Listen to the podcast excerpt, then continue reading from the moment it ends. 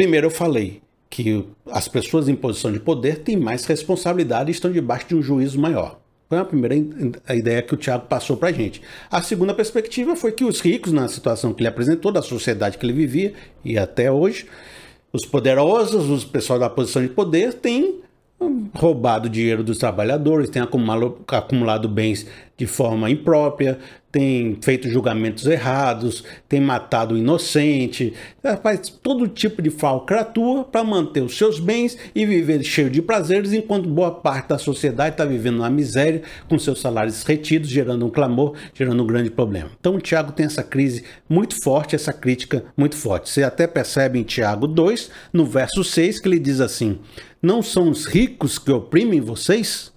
Não são eles o que o arrastam para os tribunais?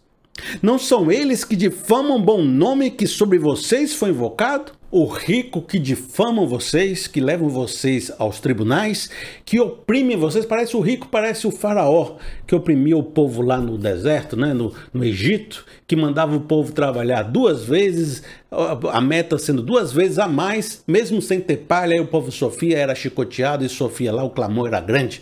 Então, o, o Tiago aqui está colocando esses poderosos como uma espécie de faraó oprimindo o povo de forma injusta. Então, ele classificou esse pessoal. E se a gente pensar assim, então, se os ricos e poderosos são desta forma, como é que são os pobres e humildes? Os trabalhadores.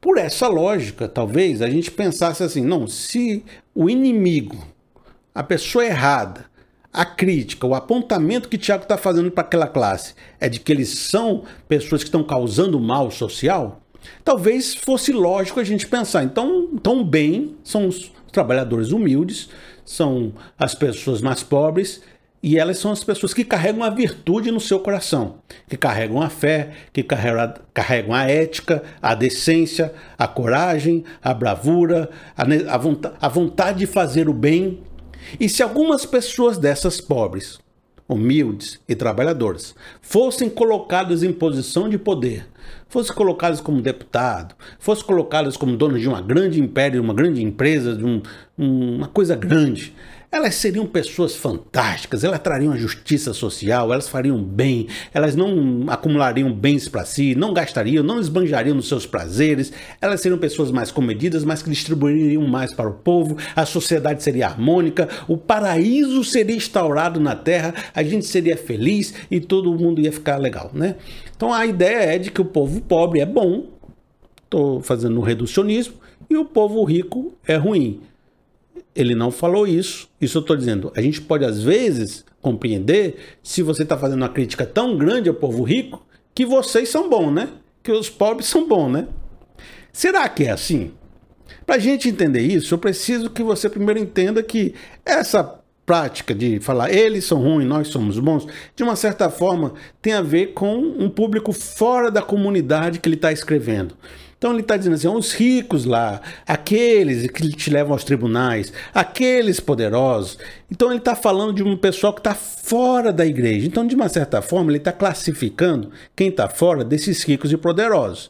E quem está dentro, como pobre, trabalhador e humilde, você vai perceber em toda a carta que ele sempre fala do rico na presença lá do meio deles como algo é, diferente, como uma exceção à regra. É, se um rico vier no meio de vocês, né, como se fosse uma visita de uma pessoa rica, porque no geral, né, aquele povo era um povo mais pobre, mais trabalhador, mais sofrido, que estava passando as provações, que estava passando dificuldade, que estava, né? Então você percebe que o público que o Tiago está falando é esse público mais pobre. Será que esse público é bondoso, é do bem, é virtuoso, que se tivesse lá nessa posição de poder faria tudo diferente? A gente vai perceber com uma descrição de, um, de uma parte do texto da carta de Tiago quem é esse povo, o que, que eles sentem, o que, que passa no coração deles, certo? E a gente vai perceber que dentro desse coração do povo pobre, trabalhador e humilde, tem muita coisa que também habita no coração do rico, que eles são mais semelhantes do que a gente gostaria que fosse quando a gente começou a tecer a nossa crítica. É claro que a carta de Tiago, só fazendo parênteses, fala para aquele público daquela época, mas fala para todas as pessoas que vieram depois, né? Falam para um público universal. Então as coisas que eu vou descrever nesse texto aqui do Tiago também pertencem a todos os seres humanos, de todas as classes sociais, de todos os gêneros, de todas as posições, de, de todas as épocas. Então o Tiago está fazendo uma radiografia que pode caber no pobre, humilde trabalhador que estava sendo o pessoal da comunidade dele mas cabe também em mim, cabe também em você, cabe no ser humano como uma completude geral. Veja só, esse texto é muito conhecido, mas se você lê ele entendendo que ele fez críticas duras a um povo fora da igreja rico, e que agora ele está falando para um povo que não era rico, que era parte da igreja, que era parte da comunidade, você percebe que talvez não sejamos tão diferentes e aí a gente volta lá para o primeiro nível, quem está em cima, quem está embaixo, aquelas coisas todas. Será que eles são tão diferentes de nós? Será que eles merecem mais do que nós? Será que nós somos tão diferentes do rico assim? Veja só, Tiago 4, no verso 1. De onde vêm as guerras e contendas que há entre vocês? Não vem das paixões que guerreiam dentro de vocês? Vocês cobiçam coisas e não as têm. Matam invejam mas não conseguem obter o que desejam. Vocês vivem a lutar e a fazer guerras. Não tem? Porque não pedem. Presta atenção que ele está falando com a igreja, que ora, que faz oração, que pede, que é crente. Né? O pobre, humilde trabalhador que ele está falando. Quando pedem, não recebem, pois pedem por motivos errados, para gastar em seus prazeres. O que, que ele falou que o, o rico está fazendo? Tá lá nos prazeres, na luxúria. O que, que o cara tá querendo aqui? Prazeres. Adúlteros. Vocês não sabem que amizade com o mundo é inimizade com Deus? Quem quer ser amigo do mundo faz-se inimigo de Deus. Ou vocês acham que é sem razão que a Escritura diz que o Espírito que ele fez habitar em nós tem fortes ciúmes? Mas ele nos concede graça maior, por isso diz a Escritura: Deus se opõe aos orgulhosos, mas concede graça aos humildes. Portanto, submetam-se a Deus, resistam ao diabo, ele fugirá de vós. Também passamos por esse momento. Aproxime-se de Deus e ele se aproximará de vocês. Agora preste atenção, vai voltar aqui a descrição. Pecadores, limpem as mãos.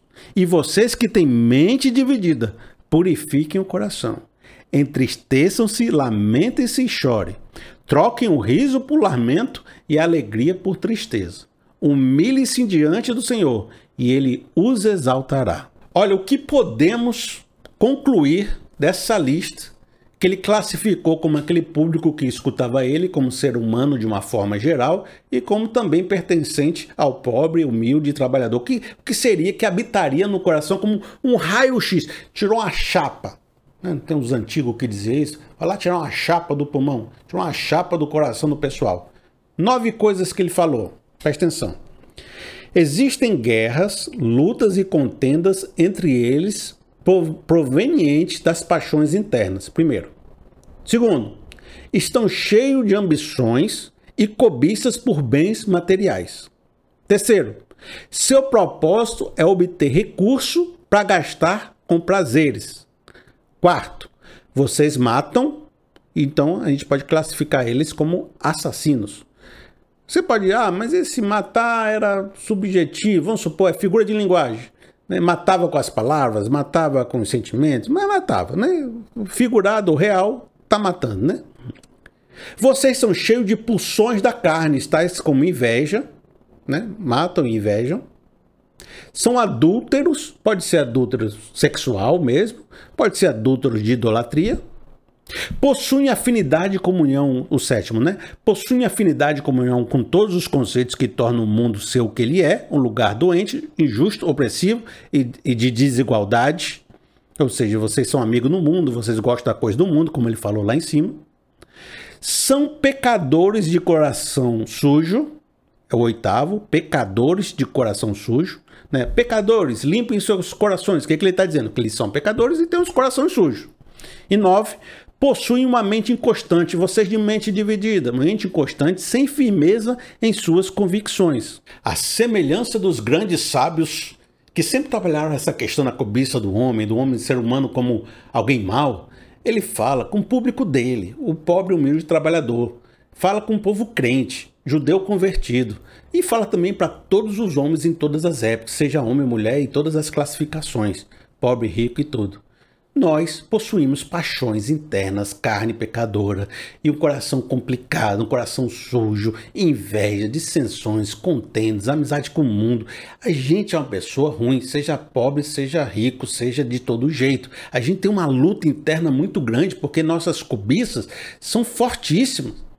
E muitas vezes na história do mundo você percebeu que um povo que era oprimido, quando ele conseguiu suplantar os seus governantes e tomaram o poder, foram eles mesmos opressores do povo que eles dominaram. Então, o cara que era humilde, quando tomou o poder, se tornou um novo opressor. E às vezes aquele funcionário, falando de uma maneira mais pequena no nosso universo, que sempre disse que o chefe dele era complicado, que o chefe dele era opressor, que o chefe dele era, era ruim, que o chefe dele não pagava direito. Esse funcionário saiu da empresa, montou o seu negócio e trata o seu funcionário da mesma maneira que o seu chefe trabalhava. De onde veio esse sentimento ruim que está no coração dele, que oprime agora, mesmo sendo ele que foi oprimido no passado? Filhos que receberam um tratamento ruim de seus pais e disseram: quando eu for pai, não vou ser essa pessoa opressora, não vou fazer essas coisas. E o cara, quando vira pai, trata o filho da mesma forma que o pai tratou ele também no nosso coração a gente percebe essa, esse adultério, essa inveja, essa dificuldade. O rico está numa posição de causar mais dor e por isso ele é mais responsável e por isso ele tem um juízo maior sobre a sua vida. Já falamos sobre isso. Por isso podemos criticar e podemos falar e podemos apontar a maior responsabilidade que ele tem. E isso não tira a nossa crise social de que eles têm responsabilidade. Mas a, versão, a visão correta profética é observar que também nós, os pobres, humildes e trabalhador, no, na questão do texto, possuímos as mesmas pulsões que aquele cara que está fazendo a maldade tem. E provável que se eu tivesse lá, faria a mesma coisa. Por isso, não devemos negar o pecado que está nele e que está em nós. Já vimos lá na primeira parte como, às vezes, as circunstâncias que nos deixaram em cima e embaixo não, não foram a revelia da nossa vontade. E muitas vezes o fato de eu estar embaixo não é porque eu sou melhor, não é porque eu era mais bom, não era porque eu era mais puro e só o cara horrível virou rico, não. Nós todos temos essa base complicada, essa cobiça complicada.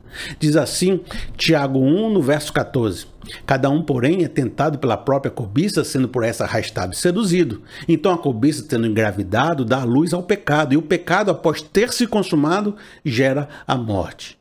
O Tiago é cheio desses ciclos, né? É tentado pela própria cobiça, a cobiça arrasta e seduz, então a cobiça engravida, dá luz ao pecado, o pecado gera morte. Ele faz os ciclos, né? É sabedoria. Mas preste atenção nisso. Cada um, porém, é tentado pela própria cobiça. Cada um tem a própria cobiça ela pertence a cada ser humano. Cada ser humano tem sua porção de coisa complicada no coração e cada ser humano tem um potencial de provocar essa injustiça que vem desde lá do Caim que matou Abel até hoje, formando essa sociedade desigual, essa sociedade complicada. Quem está numa situação de responsabilidade tem mais julgamento por isso, tem mais crítica, tem mais responsabilidade sobre a sociedade. É verdade, mas não negue não que você também tem sua porção de cobiça e se você der vazão a ela, você gera a morte como todas as outras pessoas. Embora possa ser uma morte reduzida porque você tem menos influência, mas você não é tão diferente assim. Tá certo? Essa foi uma palavra bem dura de Tiago, bem complicada. Agora, uma coisa que a gente deve perceber é, uma vez que ele definiu esse quadro, que a gente fez um quadro tão, tão preciso, né? O rico, maior responsável, mas tem a cobiça que causa desigualdade no mundo, e agora o pobre também tem suas complicações. E o que, que a gente faz com isso? O que, que a gente faz com esse conhecimento todo?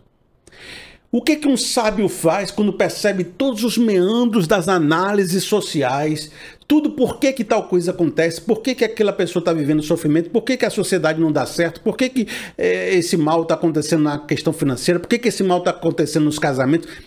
Que acontece com alguém que tem uma mente capaz de ver todos os ciclos acontecendo, todas as coisas bem organizadas, como o Tiago tem, como eu espero que você um dia tenha, como as pessoas sábias têm, como pessoas analíticas que veem a sociedade, que entendem, que têm uma visão espiritual têm.